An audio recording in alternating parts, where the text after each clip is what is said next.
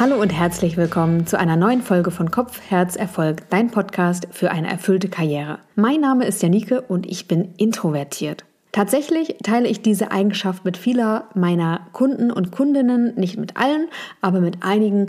Und was Susan Kane gesagt hat, eine Autorin, die das Buch Still geschrieben hat, ein einschlägiges Werk für alle introvertierten Menschen, sie sagt, Hochsensibilität und Introvertiertheit geht oftmals Hand in Hand. Und das bringt so einige Herausforderungen für die Arbeitswelt mit sich. Ich habe mir heute eine Gästin eingeladen, die Expertin in diesem Bereich ist. Es ist Melina Reuer. Sie ist Expertin für Introversion und Hochsensibilität, hat schon etliche Bücher zu diesem Thema geschrieben und sie hat einen Podcast zu diesem Thema, nämlich Still und Stark. Heute ist sie bei mir zu Gast und wir reden darüber, welche Herausforderungen introvertierte Menschen im Arbeitskontext Kontext haben und wie sie trotz innerer Hürden vielleicht sichtbar werden mit ihren Erfolgen und Leistungen, weil das häufig ein Thema ist, mit dem sie zu tun haben. Ich wünsche dir ganz viel Freude bei dieser Folge. Deine Janike. Melina, du bist ja Expertin für Introversion und Hochsensibilität und du und dein Mann Timon unterstützen leise Menschen dabei, so steht es auf eurer Webseite, Selbstsicherheit im Beruf zu finden und auch ihren Erfolg nach eigenen Bedingungen zu definieren. Wie bist du zu dieser Arbeit gekommen? Also ehrlich gesagt hat mich dann selbst überrascht, dass das heute mein, mein Hauptjob ist. Ich habe ganz viele andere Sachen eigentlich gemacht, aber irgendwie denke ich so, wenn ich zurückblicke, okay, das war irgendwie klar. Es war irgendwie doch logisch, dass ich jetzt hier gelandet bin. Also ich muss sagen, das Thema Schüchternheit, Hochsensibilität Introvertiertheit, es hat mich eigentlich schon in der Grundschule mit immer begleitet. Das wusste ich damals natürlich noch nicht, hatte ja keine Wörter oder Begriffe dafür. Aber ich wusste schon seit der Grundschule, also irgendwas stimmt hier nicht, weil alle sagen mir ständig, du musst dich mehr beteiligen, du bist zu ruhig, du bist zu still, du, na, du musst halt mehr machen. Das heißt, ich bin quasi einfach mit diesem Gedanken oder mit, mit, mit diesem Glaubenssatz schon groß geworden, irgendwas stimmt mit dir nicht du musst einfach mehr machen. Also egal, wie ich es gemacht habe, es war halt nie richtig. So. Und deswegen habe ich irgendwann angefangen, mich damit mal intensiver zu beschäftigen. Bin darauf gestoßen, dass es Unterschiede gibt zwischen Hochsensibilität, zwischen Schüchternheit, zwischen Introversion und Extraversion. Und da habe ich das erste Mal in meinem Leben überhaupt einen Begriff für das gehabt, was mich beschreibt. Und dann dachte ich, ah, okay, so ist das also. Und auch Schritt für Schritt diese Erkenntnis, nee, mit mir ist alles in Ordnung. Es ist wirklich einfach nur, dass, dass es in unserer Gesellschaft offensichtlich manchmal schwieriger ist, wenn man ein eher zurückhaltendes Naturell hat und alle versuchen einem irgendwie zu erzählen, dass sie dich umerziehen wollen oder dass du dies anders machen sollst und das anders machen sollst. Es ist manchmal ganz schön schwierig, weil man sich sehr hin und her gerissen fühlt und immer den Eindruck hat, irgendwie passe ich hier nicht rein. Ich bin ja selber auch ein introvertierter Mensch und ich habe extrovertierte Menschen lange beneidet und dachte, oh, wie die rausgehen und auftreten und wie cool und wie, habe mir dann immer vorgestellt, wie ich das machen würde. Und es hat sich so toll angefühlt in meiner Vorstellung. Und dann die Praxis halt, sieht halt einfach mal ganz anders aus, weil es einfach nicht mein Ding ist. Und ich habe da erst relativ spät Frieden mit mir gemacht.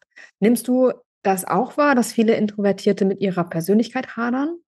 Ja, also ich habe schon den Eindruck. Also ich kenne auch introvertierte Personen, die ein starkes Selbstvertrauen haben. Mein Mann Timon zum Beispiel. Das ist so ein, so Beispiel. Also er hatte nicht so stark das Gefühl, dass er immer anders sein soll und hatte auch eine große Selbstsicherheit.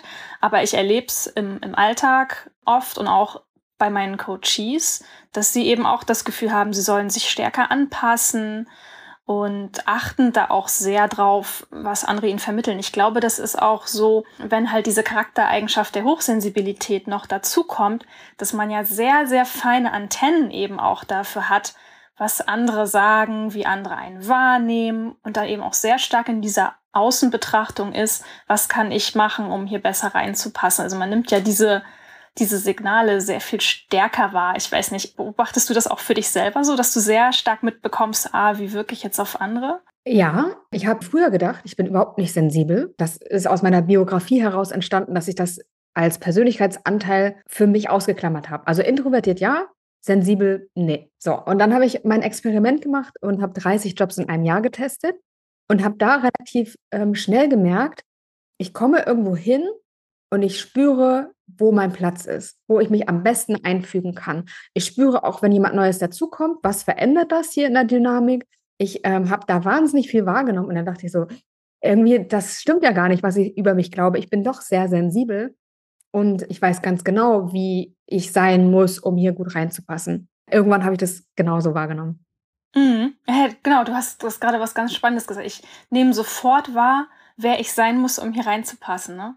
Ich glaube, das ist auch teilweise, also einerseits ist das schön, diese Selbstbeobachtung zu haben, ist ja sehr wertvoll, diese Eigenschaft. Andererseits kann es aber auch wirklich manchmal ein Fluch sein, wo man manchmal gar nicht mehr weiß, ja, wer bin ich eigentlich wirklich? Ne? Also es ist schön zu sagen, okay, ähm, ich weiß, was ich tun muss, damit andere mich hier akzeptieren, aber andererseits, manchmal weiß ich auch nicht, okay, äh, was macht mich nun eigentlich aus und, und bin ich jetzt gerade hier authentisch oder versuche ich nur gerade irgendwie reinzupassen? Ne? Das ist manchmal echt eine Gratwanderung, finde ich. Ja, die Frage ist, glaube ich, warum tun wir das, was wir tun? Und in diesen Jobs habe ich ja versucht, schnell reinzufinden und habe mich immer neuen Kontexten ausgesetzt, was ich auch total spannend finde so. Aber auf der anderen Seite ist es natürlich furchtbar anstrengend für mich, weil ich eben viel wahrnehme, weil ich eben eigentlich introvertiert bin. Und da hat mir das total geholfen. Und sonst habe ich das aber eher so, dass ich wirklich wenige Freundschaften auch habe. Ich mich eher mit wenigen Menschen treffe, wenn wir auch Einladungen machen. Mein Mann ist anders als ich. Der hat am liebsten den Tisch voll mit acht oder zehn Leuten, wo ich sage, bitte nicht mehr als zwei Gäste bitte, das erstrengt mich an. So. Und dann komme ich nämlich schnell in dieses Fahrwasser von, ich passe hier rein, so alles gut, aber nicht so in diese Sicherheit, meinen Platz aus mir heraus einzunehmen. Was glaubst du, wie hängt das zusammen, Hochsensibilität und Introversion? Also warum hat das was miteinander zu tun und warum sind häufig introvertierte Menschen auch hochsensibel? Das ist eine total spannende Frage, an der forsche ich auch tatsächlich immer noch für mich selber. Ich bin mittlerweile aber überzeugt davon, dass Hochsensibilität auch eine Eigenschaft ist, die viele extravertierte Menschen haben. Also vielleicht nimmt man es da nicht so stark äh, wahr auf den ersten Blick, aber ich habe schon das Gefühl, dass es nicht unbedingt ähm, sich nur bei Introvertierten so äußert. Also ich habe viele Menschen kennengelernt, die introvertiert und hochsensibel sind, aber ich habe auch extravertierte und hochsensible Menschen kennengelernt. Also da, da bin ich auch noch wirklich sehr am Forschen, ich glaube, die Forschung zu dem Thema ist auch noch relativ jung. Also da, da darf noch ganz viel passieren, glaube ich.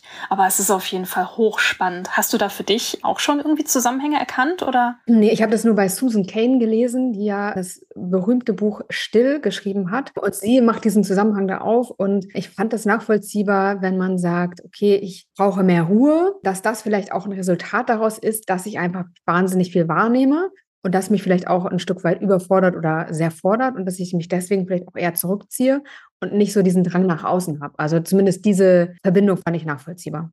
Mhm. Genau, die Verbindung, die besteht auf jeden Fall. Das, das grundsätzliche Thema ist ja auch immer, ne, wie, unterscheiden sich die Nervensysteme von introvertierten und extravertierten Leuten. Und das stimmt schon, dass die Introvertierten da eben durch ihr Nervensystem so ein bisschen die Neigung haben, auch eben gerade in diesen sozialen Settings, wo du das gerade beschrieben hast mit der Tischszene, ne? acht bis zehn Leute hat dein Mann am liebsten dann am Tisch sitzen. Das ist natürlich eine, so ein soziales Setting, in dem Introvertierte schneller überstimuliert sind als Extravertierte. Es liegt daran, dass ihre Dopaminrezeptoren sensibler sind. Also ein Introvertierter braucht nicht ganz so viel Dopamin, um sich gut und ausgeglichen stimuliert zu fühlen, wie ein Extravertierter. Also der würde noch mehr Stimulation suchen, um eben das perfekte Level an Dopamin für sich zu bekommen. Da funktionieren die Nervensysteme unterschiedlich. Es ist sicherlich nicht nur Dopamin, das da eine Rolle spielt, bestimmt auch noch viele andere Sachen. Aber das ist so ein, so ein grundlegender Unterschied in den Nervensystemen. Und ja, da könnte ich mir vorstellen, dass es natürlich auch mit der Hochsensibilität dann noch zusammenspielt, wo man sagt, okay, jetzt bei mir aber auch wirklich dicht. Gerade wenn man dann eben nicht nur von dem sozialen Setting überstimuliert ist, sondern vielleicht auch noch von Sensoren sensorischen Reizen. Das ist ja bei Hochsensibilität auch nochmal ein Unterschied. Ne? Manche Leute sind sehr sensibel in Bezug auf soziale Begegnungen, manche eher was sensorische Reize angeht, wie Geräusche oder so. Das ist ja auch von Person zu Person nochmal verschieden. Wie ist es bei dir? Alles. Sensorische Reize können mich sehr schnell. Also zum Beispiel waren wir gestern Abend im Restaurant essen und es ist ein sehr kleiner Laden gewesen, wo die Küche auch wirklich sehr eng bei den Sitzplätzen ist. Und das hat mich schon tatsächlich ziemlich rausgekickt, muss ich sagen. Also ich konnte mich nicht mehr so gut auf das Tischgespräch konzentrieren, weil ich in der Küche die Töpfe gehört habe, die Smoothie-Maschine, dann noch ähm, aus den Lautsprechern die Musik. Also das war wirklich viel auf einmal. Und dann natürlich noch die Stimme von meinem Gegenüber. Sowas macht mich dann schnell fertig. Oh, das kenne ich. Vor allen Dingen hier zu Hause mit zwei Kindern. Wenn dann zwei Leute auf mich einreden oder überhaupt es muss nicht mal einreden sein, sondern etwas sagen und dann aber irgendwie im, im Flur vielleicht noch irgendwie ein Geräusch kommt oder der Boden knarzt, dann ist schon irgendwie so, dass ich denke, oh Gott, ich krieg's nicht hin. Es ist einfach zu viel. Einer nach dem anderen, bitte. Mhm, ja, genau. Hast du für dich da Strategien und Methoden, was du dann machst, wenn du an so einem Punkt bist, wo du sagst, hey, mir wird jetzt wirklich alles zu viel? Woran merkst du das überhaupt, wenn du an so einem Punkt bist? Also ich werde furchtbar gestresst. Also es stresst mich einfach. Und in dem Setting zu Hause sage ich es einfach. Also die kennen mich ja und ich sage das einfach. Es geht nicht, es geht nicht, funktioniert gerade nicht. Bitte einer nach dem anderen. Oder lass uns gleich reden oder ich vertag das und versuche dann wirklich eins nach dem anderen zu machen. Oder eben das Gespräch zu verlagern in einen Raum, wo es ruhiger ist, weil ich es schaffe es einfach nicht, sonst gelassen zu bleiben. Das stresst mich total. Mhm, okay, aber zumindest habe ich das jetzt richtig verstanden, dass du sagst, du nimmst das in dem Moment dann eben auch bei dir selber wahr. Also du kriegst das mit und hast schon ein geschärftes Bewusstsein dafür, ah, okay, bei mir geht jetzt gerade nichts mehr, das, ich bin jetzt überstimuliert. Ja, total. Also ich hätte es nicht so formuliert, sondern ich merke einfach zu viel, kann nicht mehr reagieren, bin nicht mehr handlungsfähig sozusagen und dann sage ich, okay, sorry, eins nach dem anderen. Mhm. Finde ich nämlich einen wichtigen Aspekt, weil ich merke bei vielen Menschen um mich herum, wo ich die Vermutung habe, ah, okay, die könnten auch gerade überstimuliert sein, aber die nehmen es bei sich selber nicht wahr, sondern versuchen weiter zu funktionieren und weiterzumachen und reagieren dann gereizt und auch so eine typische Überdrehtheit, tun in dem Moment aber nichts, weil sie es nicht können, weil sie es ja nicht wahrnehmen, dass sie gerade so sind. Und deswegen, das war für mich auch erstmal tatsächlich so ein, so ein Ding, dass ich lernen musste, wann sind diese Momente, wo ich wirklich nicht mehr kann und überstimuliert bin. Also wann ist es wirklich diese Überreizung und, und woran merke ich es? An welchen Körpersignalen merke ich es für mich persönlich? Da musste ich erstmal ein bisschen Selbstbeobachtung betreiben, weil ich habe es tatsächlich früher bei mir nicht gemerkt. Ich habe immer versucht, weiter durchzuackern es war in meinem früheren Beruf zum Beispiel auch so, dass ich das nicht gemerkt habe und wirklich versucht habe, wie alle anderen durchzuackern, durchzupowern, um dieselbe Uhrzeit da zu sein, weil alle anderen konnten früh aufstehen und das war kein Problem für die, aber ich war eigentlich schon zwei Stunden nach meiner Ankunft im Büro völlig überreizt und kaputt. Also das sind tatsächlich so Sachen, wo man für sich selber auch echt gucken muss, welche Umgebung überreizen mich denn oder welche Umgebungen sind auch wirklich gut? Wann fühle ich mich ausgeglichen und wann habe ich das Gefühl, wirklich produktiv und leistungsfähig zu sein? Was brauche ich dafür? War für mich ein relativ langer Weg, auch in der Selbstständigkeit noch. Bei mir war das kein bewusster Weg. Also ich bin jetzt auf dem Stand, könnte dir aber gar nicht erzählen, wie so die Historie dazu war, weil ich eben früher ein ganz anderes Selbstbild von mir hatte, wo ich dachte, das bin ich einfach nicht. Mhm. So, mir ging es halt nicht gut. In Summe, unterm Strich, ging es mir nicht gut. Aber ich hätte dir nicht sagen können, woran liegt es jetzt genau. Mhm, okay. Für mich funktionieren zum Beispiel Online-Meetings auch deswegen so gut, immer mit Kopfhörern, weil ich dann weiß, ich brauche mich nur auf das konzentrieren, was aus dem Kopfhörer rauskommt. Und alles, was sonst passiert, ist nicht relevant. So, das ist für mich so ein guter Weg, wirklich mich super zu fokussieren und beim Thema zu bleiben. Ja, Dito, geht mir auch so. Ist tatsächlich aber auch erst eine Möglichkeit, die ich jetzt nutzen kann, weil ich durfte damals im Büro zum Beispiel keine Kopfhörer tragen. Ich musste auch mein Telefon immer anhaben und ich musste auch wirklich zu jeder Zeit im Büro erreichbar sein.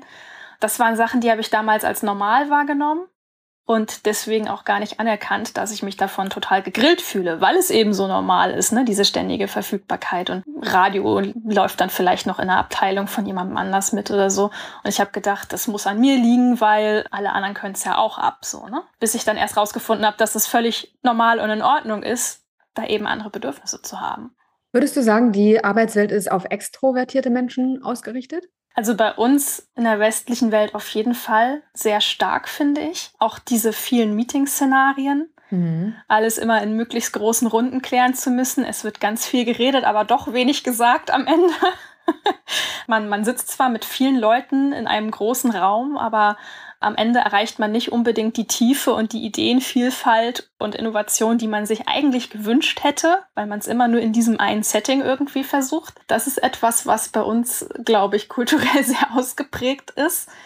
Und ja, also eine Sache, die tatsächlich sehr schwierig ist, vielleicht hast du das auch schon mal gemerkt, die, die vorne stehen, sind automatisch auch die, die kompetent wirken, als kompetent wahrgenommen werden. Also ich hatte das jetzt gerade für ein Projekt, da haben wir uns ähm, sehr mit Schulumgebung befasst. Und da gibt's ja auch dieses klassische Format, ne, Referate in Gruppen. Und die Person, die am Ende das Gruppenergebnis vorträgt, ist automatisch auch die, die die beste Note bekommt in vielen Fällen, weil sie es natürlich vorgetragen hat. Und alle anderen, die in der Gruppe was beigetragen haben, die vielleicht die Gliederung gemacht haben, die die Hintergrundrecherche und was weiß ich nicht gemacht haben, die werden nicht gesehen. Oder die werden auch nicht mitbedacht weil ich habe ja nur die Person gesehen, die da vorne steht und jetzt die Gruppenergebnisse präsentiert. Also ist mir auch noch sehr aus der Schule in Erinnerung. Und so ist es auch heute in der Arbeitswelt. Ne? Die Personen, die vorne stehen, sind automatisch die, die für kompetent gehalten werden. Und das ist in unserer Arbeitswelt ein Riesenproblem, finde ich, dass, dass die vielen unsichtbaren Beiträge nicht gesehen werden. Mm, was glaubst du, wie wirkt sich das auf das Selbstbild aus von Introvertierten, wenn sie eben nicht gesehen werden mit ihrer Leistung? Also was ich wahrnehme bei meinen Coaches und auch vielen Leserinnen und Hörerinnen des Podcasts, ist, dass sie eben sagen, ich fühle mich nicht geschätzt. Ich fühle mich nicht geschätzt mit dem, was ich hier leiste. Es sind super ausgebildet, also wirklich extrem gut ausgebildete, sehr fleißige, sehr motivierte Menschen, die schon viel mehr geben, als sie sollten und sie werden immer noch nicht gesehen. Und das ist natürlich unglaublich frustrierend es ist so, so frustrierend, wenn du so viel von dir gibst und du hast das Gefühl, befördert werden am Ende doch die anderen, einfach nur weil sie lauter in Anführungsstrichen aufgetreten sind. Also das ist schon etwas, was ich sehr häufig beobachte, dass eben dieser Mangel an Wertschätzung den Leuten sehr zusetzt. Was gibst du den Menschen mit auf den Weg? Wie können sie damit umgehen? Wie können sie da rauskommen? Erstmal finde ich es ganz wichtig, auch zu unterscheiden, welche Form der Wertschätzung wünsche ich mir denn eigentlich? Das sollte, glaube ich, jeder sich mal selbst fragen, weil da gibt es auch sehr unterschiedliche Formen der Wertschätzung. Ne? Für manche kann es toll sein, im Meeting einfach mal gelobt zu werden äh, vor den anderen, wo jemand sagt, Mensch, hast aber echt gute Recherche gemacht, danke dafür. Ist für manche toll. Wieder andere finden das furchtbar, die sagen, ich will überhaupt nicht vor anderen gelobt werden, ist mir voll unangenehm. Aber ich freue mich, wenn die Person das im Vier-Augen-Gespräch zu mir sagt. Für andere kann es auch eine total tolle Form der Anerkennung und Wertschätzung sein, wenn man sie fragt, hey, kann ich dich bei irgendeinem Projekt unterstützen? Oder brauchst du gerade was? Und wenn du eine Frage stellst und zu der Person kommst und sagst, Mensch, du bist doch hier die Expertin auf dem Gebiet, kann ich dich mal was fragen?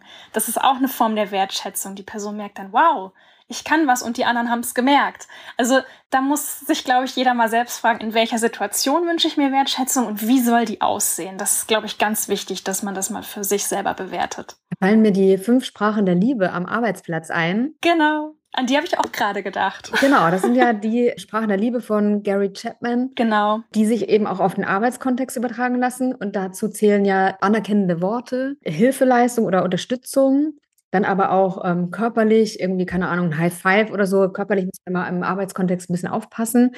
Dann gibt es noch Quality Time, also ich weiß nicht, wie man das zu Deutsch richtig übersetzen soll, Qualitätszeit, aber zum Beispiel, ne, wenn jemand sagt, hey, wollen wir die Mittagspause zusammen verbringen, oder ich lass mal einen Kaffee zusammen trinken und uns in Ruhe hier irgendwo hinsetzen und wirklich einander aufmerksam zuhören, statt immer in diesem riesen Gruppensetting, ne, keiner hört einander zu oder ne, alle reden durcheinander. Das gehört auch noch dazu und Geschenke. Und das kann ja am Arbeitsplatz auch was ganz Simples sein, wie, äh, hey, ich habe dir deinen Lieblingskaffee mitgebracht. Oder willst du auch einen Tee? Sowas. Ja, sehr schön. Ich habe dazu mal eine Podcast-Folge aufgenommen. Also alle, die da noch mal tiefer reingehen wollen und sich fragen wollen, welche Form der Wertschätzung sie erhalten möchten, können da gerne reinhören. Verlinke ich in den Show Notes. Jetzt haben wir aber noch mal ein Thema auf dem Tisch, finde ich, das wir noch mal, finde ich, äh, weiter betrachten sollten, nämlich dieses Thema, dass erfolgreiche Menschen meistens die Lauten sind, nicht nur die erfolgreichen, sondern auch die, die gesehen werden und damit Erfolg vielleicht auch belohnt werden. Was können wir dann tun, wenn wir dann auch wissen, okay, das ist die Art und Weise der Wertschätzung, die ich gerne hätte? Was können wir denn tun, vielleicht noch mal einen Schritt vorher, um sich die Sichtbarkeit zu bekommen? Also um überhaupt erst wahrgenommen zu werden, weil die Frage ist, also wie, wie kommt es überhaupt erst dazu, dass man mir diese Wertschätzung entgegenbringen kann? Also ich finde es in dem Kontext sehr, sehr hilfreich, in Rollen zu denken. Also welche Rolle möchte ich in diesem Szenario gerade einnehmen? Weil so allgemeine Tipps sind immer ein bisschen schwierig. Deswegen finde ich das ganz gut mit diesen Rollen. Also bleiben wir mal bei dieser klassischen Meeting-Situation. Die macht nämlich vielen eher zurückhaltenden Menschen sehr viel Stress, weil sie denken, sie müssen jetzt unbedingt einen Beitrag leisten, sonst werden sie halt nicht gesehen. Ne? Das ist ja auch wirklich dieser Klassiker, wo dann im schlimmsten Fall jemand sagt, du hast noch gar nichts gesagt, sag doch auch mal was oder möchtest du noch was sagen? Und da finde ich es hilfreich, mal zu überlegen, welche Rolle möchte ich in diesem Setting denn einnehmen. Ich weiß, dass es vielen zurückhaltenden Menschen wahnsinnige Angst macht, Monolog halten zu müssen. Ist bei vielen nicht so, nicht so beliebt. Also möchten jetzt nicht irgendwie sich auf irgendwas vorbereiten und lange über irgendeine Sache reden müssen, ist ihnen unangenehm. Und da finde ich es wichtig, mal zu gucken, welche Rollen gibt's denn in so einem Meeting? Welche Rolle kann ich einnehmen? Welche passt zu mir? Eine Rolle wäre jetzt zum Beispiel die der Moderatorin oder des Moderators, wo die Person einfach wirklich nur schaut, kommt jeder mal zu Wort, redet einer vielleicht nicht zu lange oder reißt das Wort ständig an sich, halten wir die Zeit hier gut ein? Sind alle Punkte, die auf der Tagesordnung stehen, beleuchtet worden? Ist eine super wichtige Rolle in einem Meeting, ohne dass man selber jetzt großständig vorne stehen muss. Oder eine andere Rolle im Meeting ist, die zum Beispiel wirklich zu beobachten und zu gucken, kommen wir hier wirklich weiter? Oder mal eine Zwischenfrage zu stellen, zu sagen, hey, ich finde die Idee, die du dir hier gerade, die du gerade vorgetragen hast, die finde ich richtig gut. Hast du auch daran und daran gedacht oder kannst du darauf noch mehr eingehen? Dann habe ich mit meiner Frage dazu beigetragen, dass mehr Tiefe erreicht werden kann, ohne dass ich groß viel selber reden muss. Und alle anderen nehmen wahr, wow, das war ja eine schlaue Frage. Voll gut. Also da gibt es so viele Rollen, die man einnehmen kann. Und da finde ich gut zu gucken, okay, welche davon passt denn zu mir? Was könnte ich mir für mich vorstellen, hier zu machen? Wie hast du deine inneren Hürden überwunden? Weil du bist ja auch sehr sichtbar, du hast einen Podcast und bist auch auf Social Media super aktiv. Also wie bist du da hingekommen, zu sagen, okay, ich mache das jetzt trotzdem? Also am Anfang muss ich zugeben, bin ich da eher so ein bisschen reinge reingeflutscht. Ich habe am Anfang nur den Blog gehabt und der Blog ist ja sehr introvert-friendly, sag ich mal. Da musst du ja einfach nur was schreiben, dann klickst du auf Publish und am Anfang sieht das ja niemand. Also du hast ja am Anfang noch keine Community wirst ja nicht gefunden und du machst das halt einfach, hast das irgendwo in die Welt rausgegeben, aber es muss ja nicht zwangsläufig jemand lesen. Das war bequem. Das war bequem, das habe ich mich getraut. Aber irgendwann kamen halt immer mehr Menschen, die das gesehen und gelesen haben. Und das war am Anfang doch sehr unheimlich für mich. Aber tatsächlich ist es ja wirklich so, man wächst mit seinen Aufgaben. Und zurückblickend betrachtet ist auch das wieder dieses Prinzip der kleinen Schritte gewesen. Ne? Ich habe etwas gemacht, was okay für mich war was ich mit mir und meiner Angst quasi vereinbaren konnte. Kleiner Schritt aus der Komfortzone raus. Und dann kamen die anderen Schritte immer mehr dazu. Ne? Also zum Beispiel wäre ich nie auf die Idee gekommen, vor einigen Jahren zuerst den Podcast zu machen und mir da ein Mikro hinzustellen und dann hier auf Sendung zu drücken. Also das wäre damals vielleicht der zehnte Schritt gewesen und nicht der erste. Und deswegen auch da wieder, ne, was, was fühlt sich für mich gut an, was kann ich machen? Und so bin ich auch langsam Stück für Stück damit warm geworden. Es gibt auch heute noch Formate, die nicht so gut zu mir passen. Zum Beispiel Public Speaking ist etwas, da bin ich zwar trainiert drin, das habe ich auch schon öfter gemacht, aber es wird einfach nie so mein Ding sein wie beispielsweise Schreiben. Ja, erlebe ich ähnlich. Wenn ich vielen Menschen gegenüberstehe und in Live-Situationen bin, ist das mal was ganz anderes, als wenn ich hier zu Hause eins zu eins mit dir spreche. Ähm, das ist einfach für mich viel, viel angenehmer. Und trotzdem kommt man in die Sichtbarkeit. Ja, genau. Ich kenne auch introvertierte Menschen, die Public Speaking super toll finden. Die finden zum Beispiel das klasse, dass sie sich einfach nur auf die Bühne stellen müssen, sagen müssen, okay, ich mache jetzt hier meinen Vortrag. Okay, da sehen mich zwar viele Menschen, aber es ist ja nicht schlimm, weil ich muss hier nicht stark in die Interaktion gehen. Ich mache hier wirklich meinen Vortrag, da bin ich drauf vorbereitet, ich kenne meinen Stoff, das ist perfekt. Aber sobald ich von der Bühne runtergehe, gehe ich zurück in mein Hotelzimmer, dann ist mir alles egal. Ich mache jetzt hier nicht noch mit 100 Leuten Smalltalk, dann bin ich fertig. Das gibt's auch. Ne? Also, dass, dass Leute sagen, okay, die Bühne ist kein Problem, aber ich finde das dann gruselig, unter 100 Leuten zu stehen und noch 1000 Fragen zu beantworten. So hat jeder so seine Präferenzen. Und das finde ich nämlich auch immer ganz, ganz schön, dass äh, für introvertierte Menschen eigentlich alles möglich ist. Weil ganz viele sind der Meinung, nee, also wenn ich zurückhaltend und introvertiert bin, dann kann ich ja auch nicht auf einer Bühne stehen. Das passt ja gar nicht zu meinem Temperament.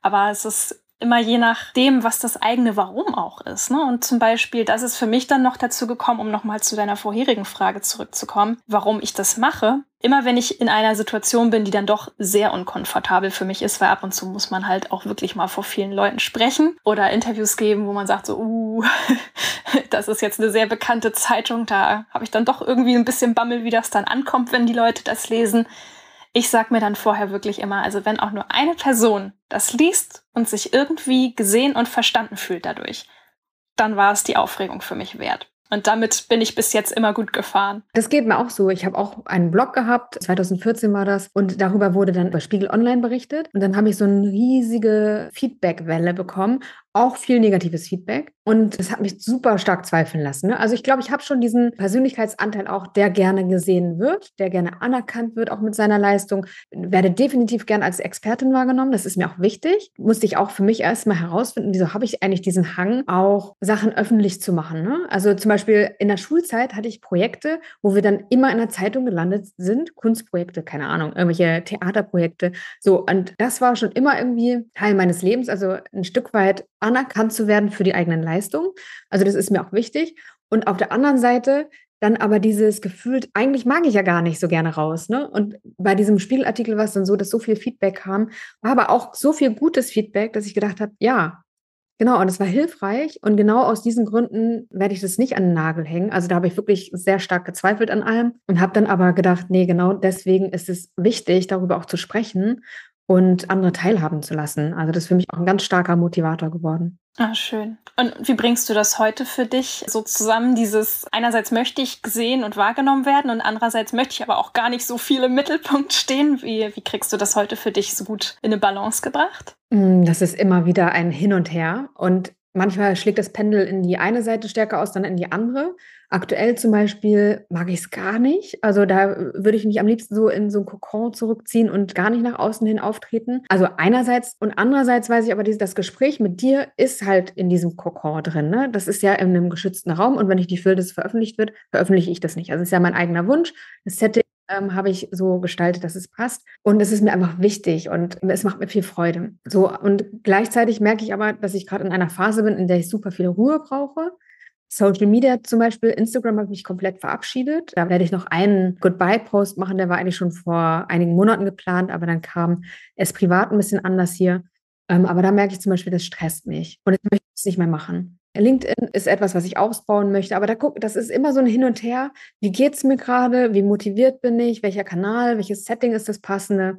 Und ich komme immer mehr dazu, das an meine Bedürfnisse immer besser anzupassen, schneller auch anzupassen, zurückzufahren, auszubauen, je nachdem, ähm, wie, wie es für mich gerade gut ist. Das klingt sehr gut. Also das, das klingt wirklich sehr gut und ausgewogen. Ich merke das auch bei mir, dass das immer so ein bisschen in Phasen kommt und geht. Da habe ich für mich jetzt auch bemerkt, dass Social Media für mich persönlich gar nicht zu diesem phasischen passt, ne? weil dieses ich habe ähm, lange Zeit viel auf Instagram gemacht und gemerkt, ja, aber wenn ich gerade in einer Phase bin, wo ich eigentlich gar nicht so viel rausgeben möchte, dann funktioniert das für Social Media nicht, weil der, die ganze Idee von Social Media ist ja, dass ich ständig irgendwas Interessantes mitzuteilen habe und am besten täglich. Und das bin ich einfach gar nicht mehr. Also ich habe, glaube ich, 2012 mit Instagram angefangen, also wirklich vor vielen Jahren, elf Jahren.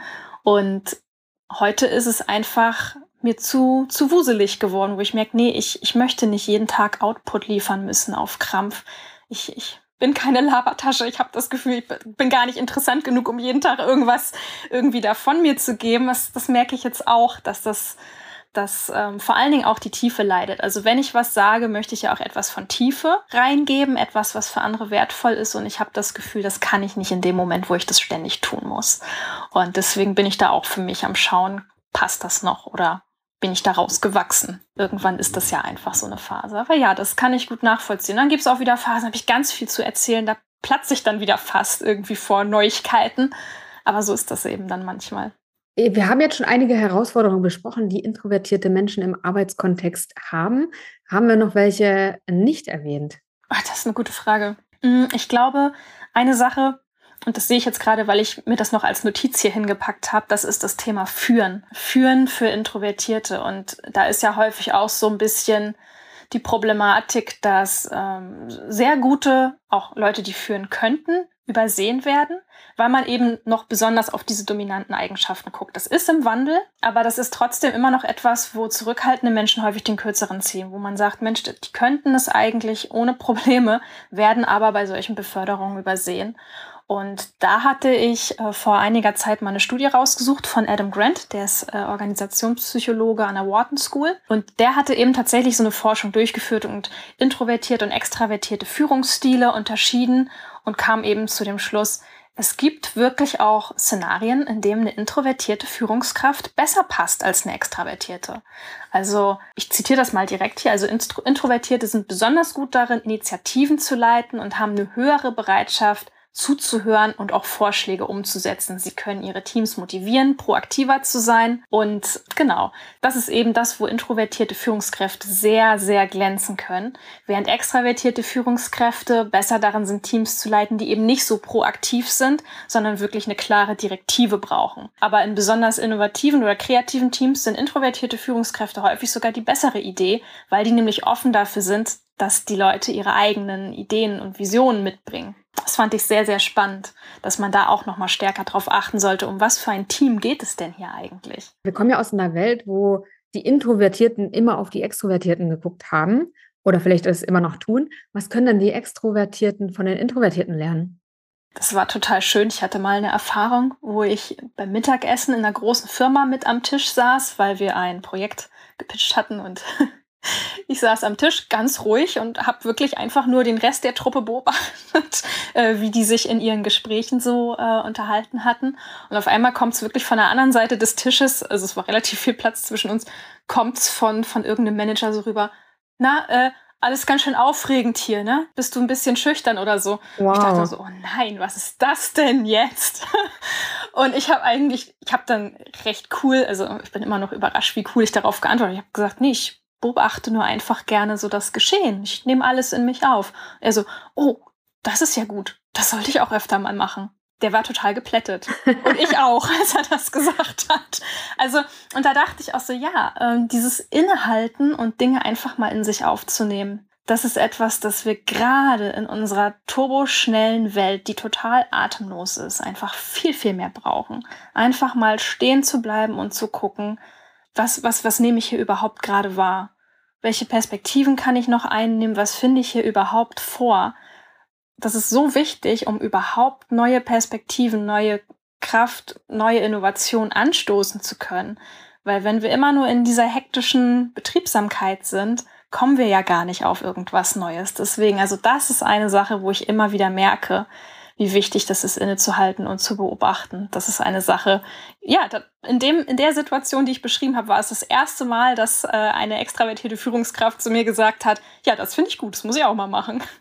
Also es war wirklich sehr viel Anerkennung in dem Moment, war ich geplättet. Ein sehr, sehr schönes Beispiel, finde ich. Und genau richtig auch mal zu gucken, ne, was könnte halt noch dahinter stecken. Ne? Nicht so schnell auch in die Verurteilung vielleicht zu gehen. Das nehme ich auch bei ganz vielen Menschen wahr, die ich begleite, dass diese Wahrnehmung überhaupt echt noch ausbaufähig ist und ja auch in der Zusammenarbeit ausgebaut wird. Aber dass dieses Wahrnehmen, was ist da jetzt eigentlich gerade? Was fühle ich? Was spüre ich vielleicht auch im Körper? Wie kann ich noch auf die Situation gucken? Dass das ja Fähigkeiten sind, die einfach wahnsinnig wertvoll sind.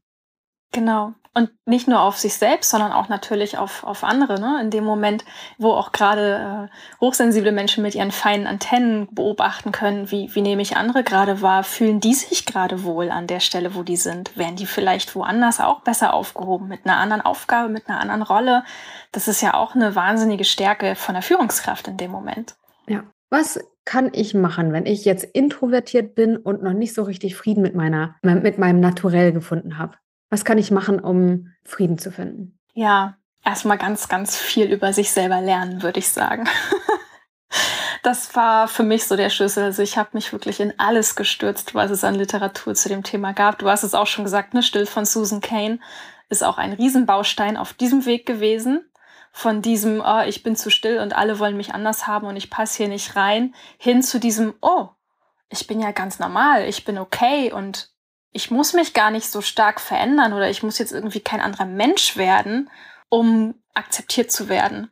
Das ist, das ist wirklich eins der schönsten, der schönsten Gefühle irgendwie, wenn man merkt, oh, ich muss mich nicht um 180 Grad drehen, ich bin total in Ordnung. Und das habe ich für mich einmal natürlich erreicht, indem ich geguckt habe, was, was kann ich mir dazu überhaupt anlesen. Aber auch natürlich das Ausprobieren, ne? Wirklich einfach mal tatsächlich so ein bisschen den Fuß ins kalte Wasser halten und schauen, wie kommt das dann an, wenn ich einfach mal mich jetzt hier gerade nicht anpasse, sondern wirklich sage, du weißt du was, mir ist die Umgebung hier ein bisschen zu laut, wollen wir uns vor der Tür weiter unterhalten. Das können ja manchmal so ganz einfache Sachen sein, wo man merkt, oh, ja, da wird man ja mit akzeptiert. Oder du störst dich, das leiser zu machen. Ich hab, bin gerade total reizüberflutet. Ich kann mich nicht mehr auf das Gesagte konzentrieren. Das waren für mich tatsächlich so ganz kleine Mini-Mutproben, wo ich aber gemerkt habe, oh, das ist aber fein. Das ist in Ordnung, dass ich da ein anderes Bedürfnis habe. Andere akzeptieren es auch. Solche Sachen zum Beispiel. Kann ich unterschreiben. Man ist häufig überrascht, wie wenig aufregend und aufsehenerregend das eigentlich ist, wenn man es einfach mal anspricht und darum bittet. Ähm, also ein guter Weg, da zu kommunizieren, was man braucht, darauf Acht zu geben, dem Raum zu geben, wie man ist und äh, letztendlich ja Frieden zu finden mit seiner Art und vielleicht auch in einer Welt, wo die Extravertierten die größere Bühne bekommen, trotzdem das eigene Potenzial irgendwie auszuschöpfen und da hineinzuwachsen. Genau. Und da ist so viel vorhanden. Da ist wirklich so viel vorhanden, was unsere Welt braucht. Und ich glaube auch, dass sich die Arbeitswelt dahingehend auch noch mehr verändern wird. Also über Diversity wird ja auch wahnsinnig viel gesprochen und diskutiert. Ich hoffe, dass in dem Atemzug dann auch mal ein bisschen mehr auf Charaktereigenschaften und Persönlichkeitsmerkmale mitgeschaut wird. Das ist sicherlich auch ein Faktor, der bei Diversity eine große Rolle spielt. Melina, ich äh, danke dir, dass du im Podcast zu Gast bist. Gibt es etwas, was du den Zuhörenden gerne noch mitgeben möchtest? Ob extrovertiert oder introvertiert?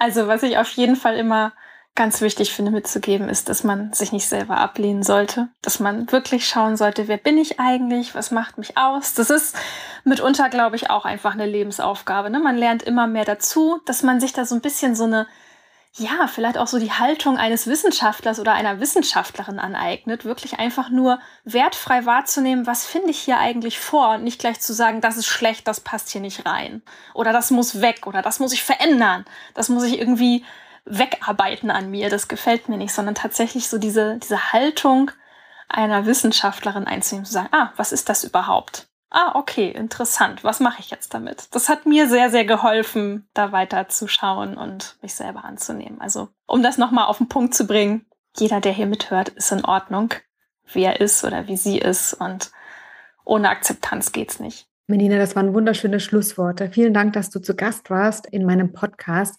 Wo man dich sonst noch findet, verlinken wir auch in den Show Notes. Du hast einen ganz wunderbaren Podcast, auch eine tolle Website und Instagram-Kanal. Also alles findet ihr in den Show Notes. Vielen Dank für deinen Besuch und alles Gute für dich. Dankeschön für dich auch und vielen Dank für die Einladung und dass du mir hier eine Bühne gegeben hast. Sehr, sehr gerne.